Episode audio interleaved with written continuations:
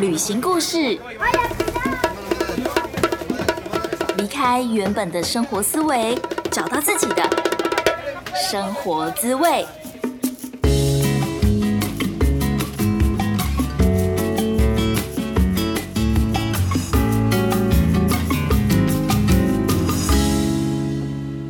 好啦，Hello，欢迎收听贾斯敏游牧生活，我是 Jasmine。今天要跟大家分享的是我在墨西哥的第一个情人，他叫做安东。跟安东的这段约会呢，算是所谓的 dating。虽然说只有短短的两个月的时间，但是那是我第一次跟拉丁人谈恋爱，也真切的感受到什么叫做拉丁人的热情如火，还有他们对感情的大方啊、直接啊，真的都感受特别的深刻。那段日子呢，只要跟安东约会的时候，我就会觉得哇，身边开满着小花，还有 还有各种泡泡。这样，虽然说墨西哥城是一个非常古老的城市，旧城区最热闹的地方是一个宪法广场，那个广场周边都是一些老旧的教堂，还有房子。如果说你玩一些 RPG 游戏，或是可以选情境的这种电脑游戏的话，我必须要说，我觉得墨西哥城的宪法广场给我的感觉就很像是鬼屋的场景，因为真的太多阴森森、非常老旧的房子。可是呢，那一段时间就是因为安东的关系，你会觉得整个城市都是粉红色的。我记得有一次我们在教堂区散步，那我们一开始就是手牵手嘛。结果他突然可能是听到什么音乐吧，就突然把我的手拉高，然后很像是跳华尔兹这样子绕了一圈。我就问他说：“你干嘛？”就是那当下你会有一种非常内心窃喜，但是又很不好意思的感觉。然后他就很自然的说：“没有啊，我只是很开心，然后就临时起意想要跳一支舞，这样就觉得。”真的有点白痴哎，嗯，如果是旁边的人看起来可能会不知道这两个人在干嘛，但是对于一个情侣来说，就是大家只要进入恋爱模式，好像就会变得非常的幼稚，非常的好笑。其实要分享自己的感情经验是有一点别扭的，我觉得。可是会想要分享这一集，就是因为我真的收到特别多的听众的回馈，都是关于感情的。我觉得可能是因为在一刚开始 podcast 开播的前几集，我们聊了旅行与爱情，提到开放式关系、异国恋情、远距离恋情等等的，很高兴就是大家都对这些故事非常的有共鸣。虽然说我不是一个很勤劳、很常更新的创作者，应该说不是很稳定啦，可是还是不断的有在创作。然后每一次收到听众朋友的私讯啊、留言啊，看到你们这样子，就是花那么多时间打出这么多的字、这么长的故事，我都觉得好感谢你们哦！真的很谢谢你们愿意听我说故事，然后也很谢谢你们愿意把你们的故事说给我听。那讲到这边，如果你是第一次来到这个贾斯敏游牧生活，第一次听故事的话，也非常的邀请你，可以帮我们到 Apple Podcast 上面打新评分。如果说你有一些比较不好意思分享给大家的资讯的话，也可以单独私讯给我。你可以到 Instagram 或是 Facebook 搜寻 Just Journey 一一五 J A S J O U R N E Y 数字的一一五，或是搜寻贾思敏。甲是甲乙丙丁戊的甲，思是思念的思，敏是敏捷的敏，就可以找到我喽。为了这一集的节目啊，我还特别私讯了安东，毕竟呃是要讨论我跟他之间的事情嘛。虽然说他听不懂中文，然后我大可以就是在这边 讲各种话都没有关系，但我觉得还是心里会过意不去，所以我就有特别问他说：“哎，就是我想要写关于我们两个的故事，你 OK 吗？”然后他就一开始他是直接问我 Why，就是为什么？然后我就跟他说：“呃，因为我现在就是想要用 Podcast 记录我之前在墨西哥的生。”生活。然后，像大家可能如果有 follow 我 Instagram 的话，就会知道我也会写一些墨西哥故事啊，用文字的方式来描述。然后 Podcast 这边也会有声音的一些作品。我觉得感情生活也是我在墨西哥呃算是蛮重要的一个部分。然后他又是我的第一个墨西哥情人，就觉得一定要先把他写进来。然后没有想到他就是非常的爽朗，一口就答应了，而且还跟我说，就是很很鼓励我一定要就是继续做这件事情。他很支持我做。自己喜欢的事情。其实感情的事情是很复杂的，有一种呃很不知道从何说起的感觉。所以前几个礼拜，我就先在 Instagram 上面的 Instagram 的 Story 上面先发了几张安东的照片，然后也就是很厚脸皮的问大家有没有问题，因为我会觉得好像只是我在分享我自己的感情经验，说不定大家根本就没有兴趣啊。那我有问大家说，哎，有问题吗？如果有任何问题都欢迎就是留言给我。结果留言还真的是如雪花片般的飞。来，所以我们这一集就是一边回答听众的问题，然后也一边讲一讲我跟安东的爱情故事。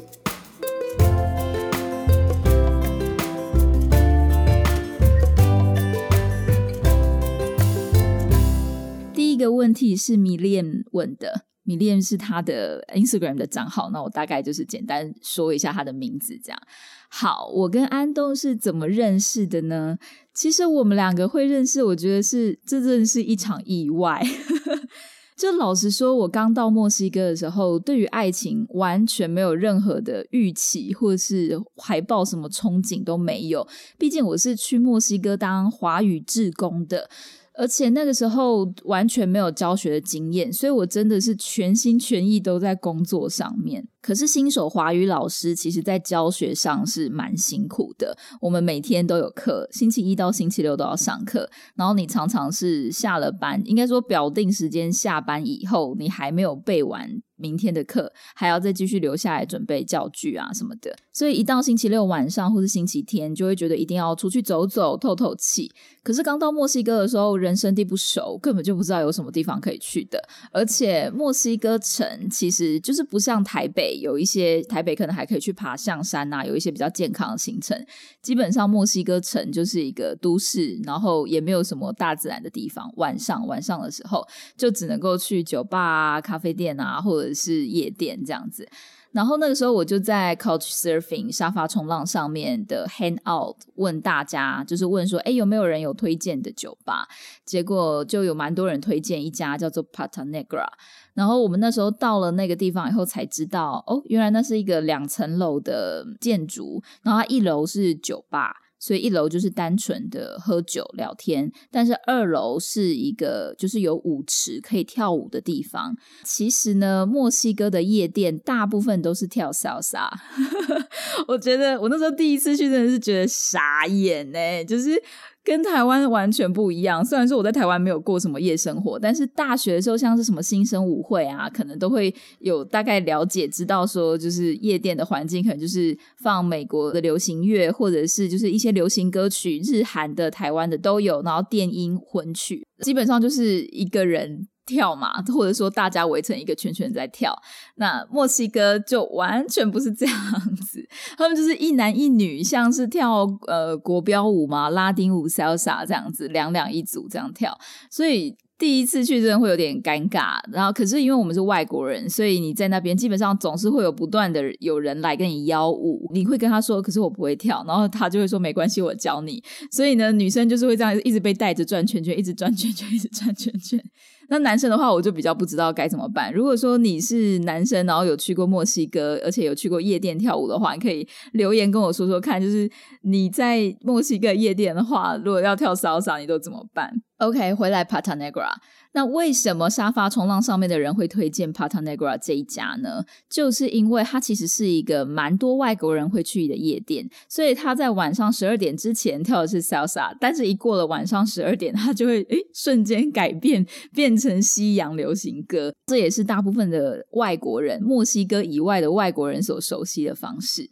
而那一天晚上，就是因为 hand out couch surfing 的 hand out 来的其他的外国人或墨西哥人就只有两三个，然后我们互相不知道为什么就是没有什么特别的感觉，也有点聊不起来，所以我们就大概只跳了一两个小时，他们就纷纷离开了。然后呢，我跟我朋友就还是觉得，哎，没关系，反正我们两个人，两个女生可以互相 cover 彼此。然后我们有讲好要照顾对方，不可以随便对狼造，不可以随便上别人的 Uber，这样我们就觉得 OK，至少有个伴，所以我们就继续在那边跳。跳着跳着呢，我们就觉得旁边有一对 gay 想要跟我们一起跳，因为那两个男生真的就是。他们长得也算是秀气嘛，应该说墨西哥人很多都长得很粗犷，所以他们两个可能在墨西哥人里面相对是没有那么粗犷，就觉得说，而且他们真的跳的很贴，就是两个大男生在那边很贴的跳舞，这个在台湾很少见吧，所以我们就觉得他们应该是 gay，没有关系，我们就跟他们一起跳舞吧，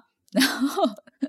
反正。谁知道跳着跳着跳到最后，我们就一直玩到了夜店关门，一直到凌晨四点，再跟他的朋友一起去吃披萨。在吃披萨，我们在聊天的时候，包括他的朋友，还有另外一对情侣是就是异性恋的情侣，然后还有安东跟另外我们以为是他的 gay 朋友。然后我们在吃披萨的时候，在那边聊天啊，才聊到说，哎，我们刚刚会会答应跟你们一起跳舞的原因，其实是因为我们以为你们是 gay。然后他们两个就非常的压抑，说我们才不是嘞。然后他们就觉得怎么可能啊？就对对方摆出一种鄙视的眼神，反正就很好笑。然后我们就解释说，可是因为在台湾，就是两个男生真的是不会 这么贴的跳舞，可是好像在墨西哥这是一件蛮常见的事情。所以这就是我跟安东认识的方式。我们因为呃，因为误会了对方是 gay。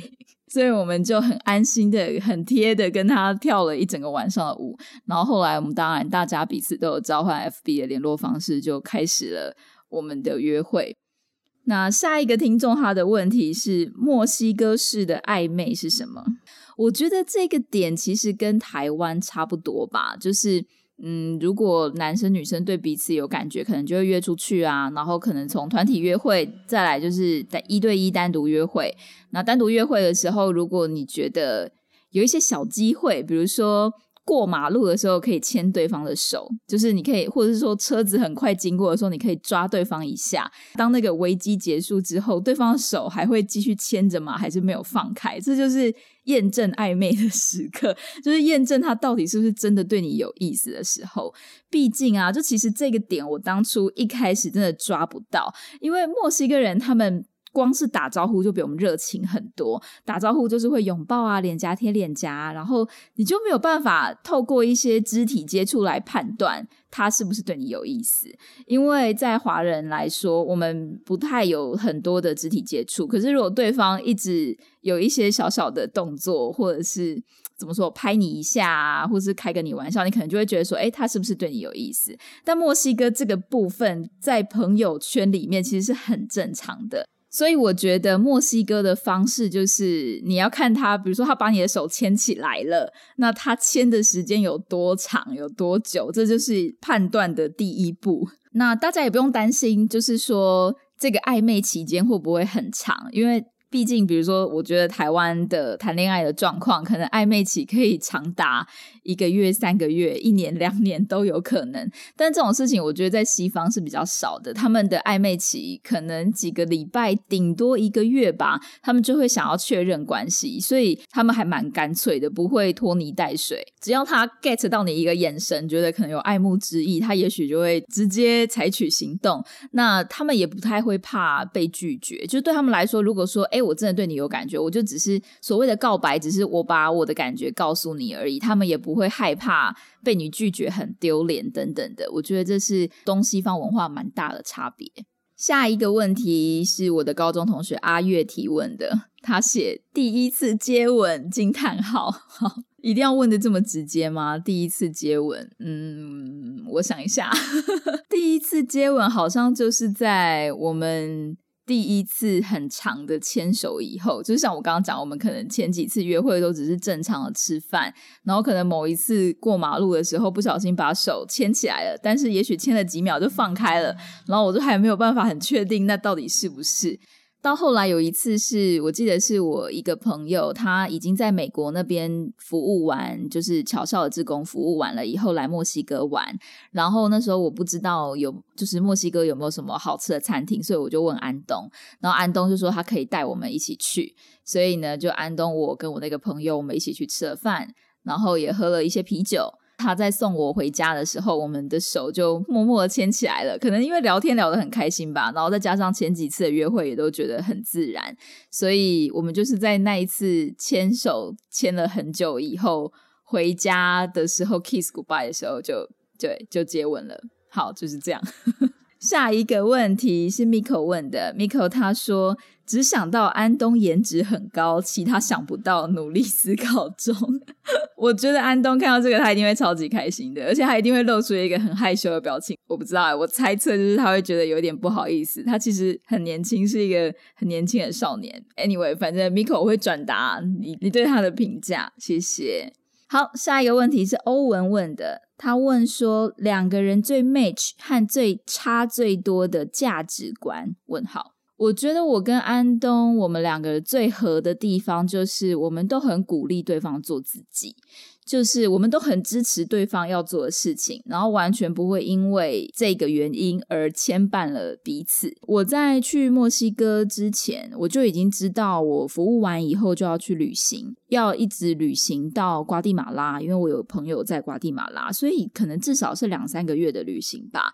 那在我跟安东交往的期间，他刚好就在面试一个美国的工作机会。所以他也就是随时都可能会拿到签证，随时就要到美国去工作。所以我觉得我们抱的心情就是，我们能在一起多久就珍惜，好好的珍惜彼此可以一起相处的时间。可是当对方要离开的时候，我们也会就是祝福对方。所以我觉得这是我们两个最 match 的地方。至于差最多的价值观呢，我觉得应该是我是一个很。呃，很喜欢出去玩的人，尤其当我在国外的时候，你就会觉得说，哦，每一个景点都想去，像是博物馆啊、金字塔啊，就是任何只要是一个可能是旅游景点的地方，我都会觉得说，哦，我们可以一起出去玩嘛。但其实安东他非常的宅，然后他也很喜欢打电动，他喜欢打电动，喜欢到。他是可以就是靠着打电动赚钱的那种，然后只是他后来觉得打电动实在是太没有营养了，所以所以他就拒绝了那一份工作。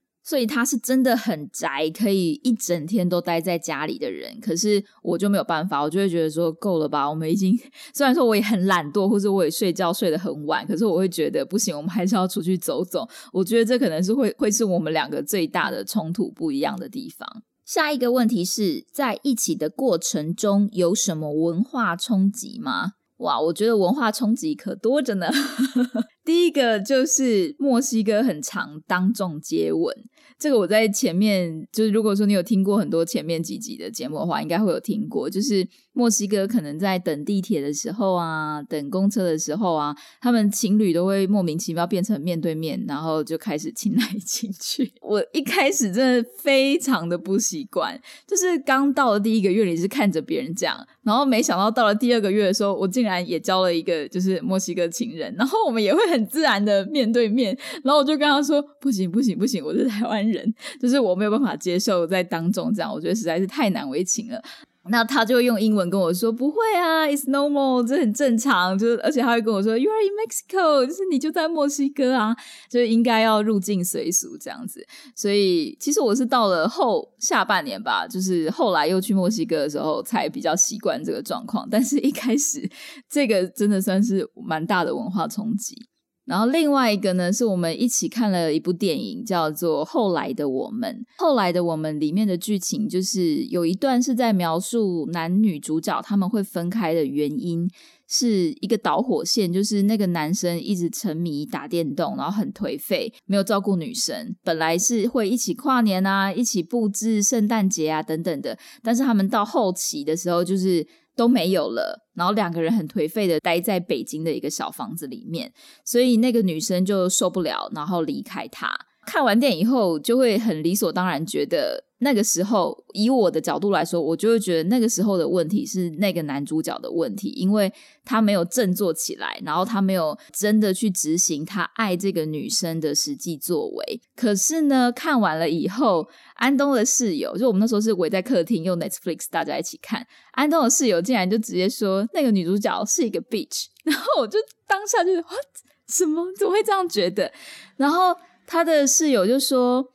因为那个女生根本就没有先把这个问题提出来跟男生讨论，而是突然的就冲上，就是都突然包包宽宽嘞，直接冲到那个地铁上，然后就不跟男生相见了。所以他室友就觉得应该是那个女主角的问题。然后安东那时候就没有讲话，就是笑笑的没有讲话这样。所以我觉得安东应该也是支持他室友的意见，只是他不想要跟我起冲突，所以就没有讲。那这就真的让我感觉到东西方的文化非常不一样的地方，就是在西方真的是你要有话直说，他们完全不会把很多的事情当做是潜规则，就你没说的事情，你没讲出来的委屈，就就是你没有把你的委屈讲出来，其实错的是你，而不是说。像是我觉得亚洲有很多的潜规则，就是我们尤其我们华人在交往的期间，我们会有很多觉得男生应该怎么样，或是女生应该怎么样。然后如果你没有做那件事情的话，就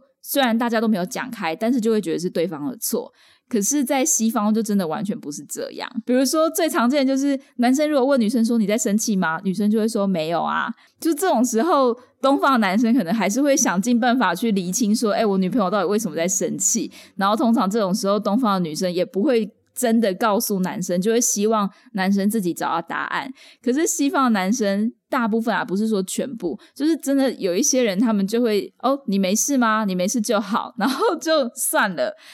对，我记得我在跟第二集、第三集在跟卡米拉聊这个问题的时候，她之前的男朋友是墨西哥人，就是她男朋友就会完全装死，所以卡米拉那个时候就是说她一定会直接讲。那我觉得就是我们在看后来的我们这部电影的时候，我就真的很深刻的体验到这件事情。下一题，Ariel 问说：“How to be totally YOLO？” 就是所谓的 YOLO，就是 You only live once，你这一生只活一次，所以你要怎么样子去把握当下，把每一件事情都当做是最后一次在做呢？不一定是最后一次啊，但就是你会很珍惜每一个当下。不知道大家有没有看过一部电影叫《真爱每一天》？就是《真爱每一天》里面的男主角，他们是可以。自由的选择回到过去，就如果说你刚刚觉得你你今天有一个决定做错了，或是你刚刚有一句话讲错了，那你就可以赶快去找一个密闭的空间，然后想一下你要回到哪一个画面，咻，你就可以跳回去，然后重新再来一遍。可是那部电影的男主角到了最后啊，就是他发现。其实不需要一直回去，就是只要你能够珍惜每一天的一个张开眼，然后珍惜你身边的人，跟他说声早安，跟他吃一顿早餐，你每一天都把它当做是最后一天，这样子讲嘛，所以你就可以特别珍惜。然后我觉得这件事情啊，因为如果你只是用想象的，很难做得到。但是当你在旅行的时候，这这件事情变得非常的明显。比如说，我们去旅行好了，不要说日本这种比较近的地方，像我在墨西哥，然后我可能去了瓦哈卡，或者是我之前去了一些小镇，就是那个小镇可能也不是非常有名的观光景点，然后我非常的喜欢那个地方，或是我非常的享受那边的沙滩啊，那边宁静的小镇、小村落的感觉。但是你这一生还有可能会再回去那个地方吗？我们在旅行的时候常常会说。我好想要再回来这个地方哦，但是你这一生真的有可能再回去到那个城市吗？然后你在那一个路上，在旅行的那几天，你有可能再遇到你认识的背包客栈里面的朋友吗？大家能够再相逢的几率真的非常的小。大家能够再回到一样的城市的地方也非常的小，所以说，虽然一年当中我们也许长一点好了，如果我们一年三百六十五天，可是我们旅行了三十天，但是那三十天的每一天，你都会觉得好精彩，每一件事情你都深深的印刻在你的脑海里。但是反观你工作其他的十一个月，就是三百六十五天减掉那旅行的三十天，其他那三百天。你记得多少事情？就是其他那三百多天，你有多少事情是你真的会深深的印刻在你的脑海中呢？所以这也是我觉得我会很喜欢旅行，我会很着迷旅行的一个原因，就是我真的好珍惜我在路上遇见的每一个人。那同时，我也非常更珍惜我在台湾的家人，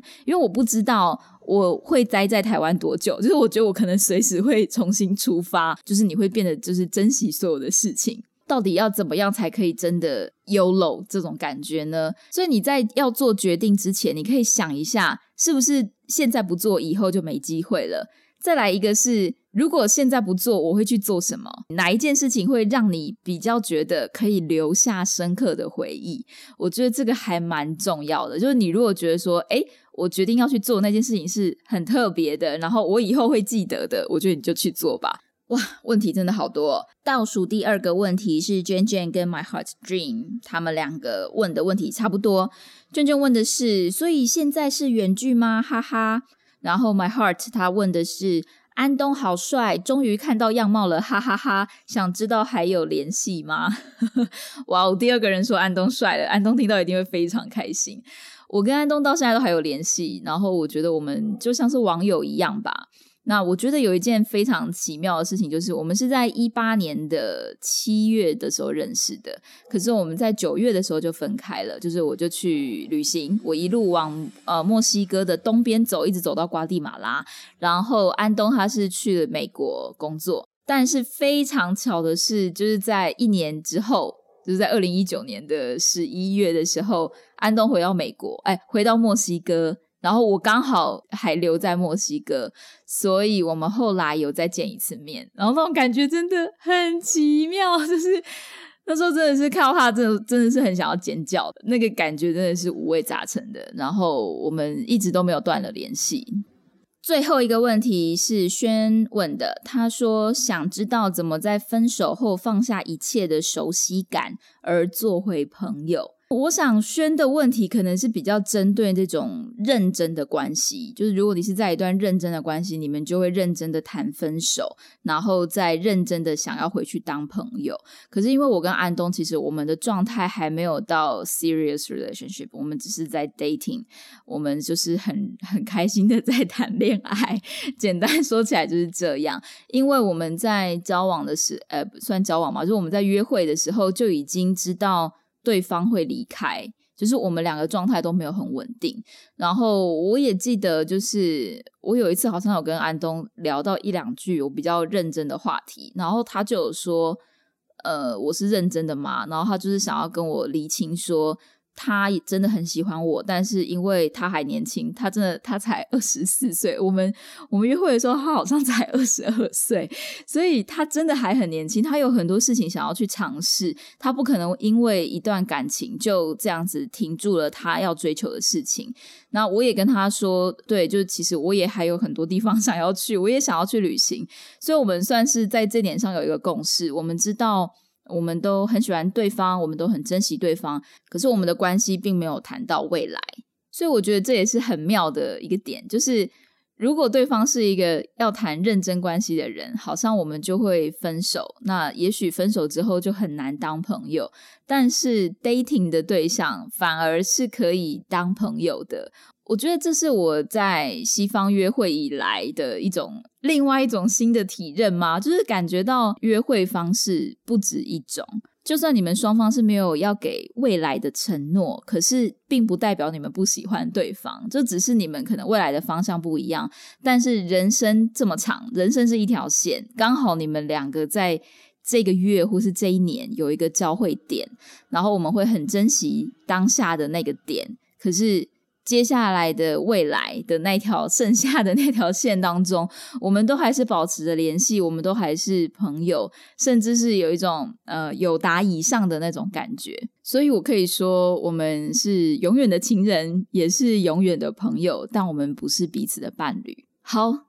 节目的最后，我想要说，我真的很开心，我认识安东，也很谢谢他给我的鼓励。因为那个时候我自己的状态，我真的觉得不是很好，但是他却非常的无条件的支持我，相信我。明明就他比我年轻个五六岁，但是我反而觉得他常常给我一些问题，有一种打醒我的感觉。我不知道这个是不是那些问题，也许在西方是很常见的，但是在东方就没有那么常见。我们华人在约会的状况下，我们可能比较在意的是男生有没有贴心，男生是不是一个心好男人，会不会提包包啊，会不会关心女生生理期的状况啊等等的。但我觉得西方的男生他们比较在意你的想法、你的需要、你想要什么，然后做什么。会让你快乐，他们会先以这个出发点为主，所以他们常常不是想要提供给你什么，或者是想要跟你绑在一起，反而是他们会帮你跳脱出你自己。然后问说：“哎，你自己想清楚，你到底要的是什么？”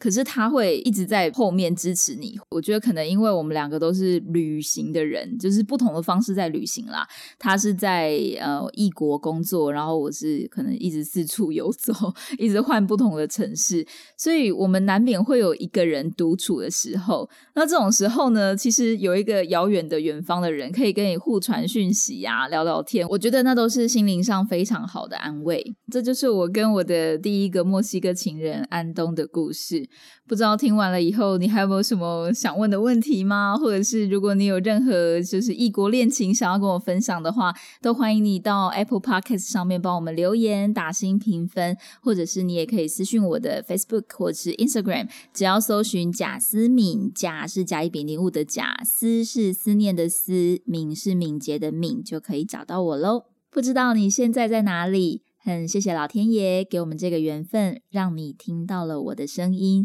也非常谢谢你花时间听完今天的节目。希望今天的节目对你来说是有收获的，可能听完是很开心的，或者是你也非常的有共鸣、有想法，可以分享给更多的朋友。感谢你的收听，Thank you, gracias，我们下次见。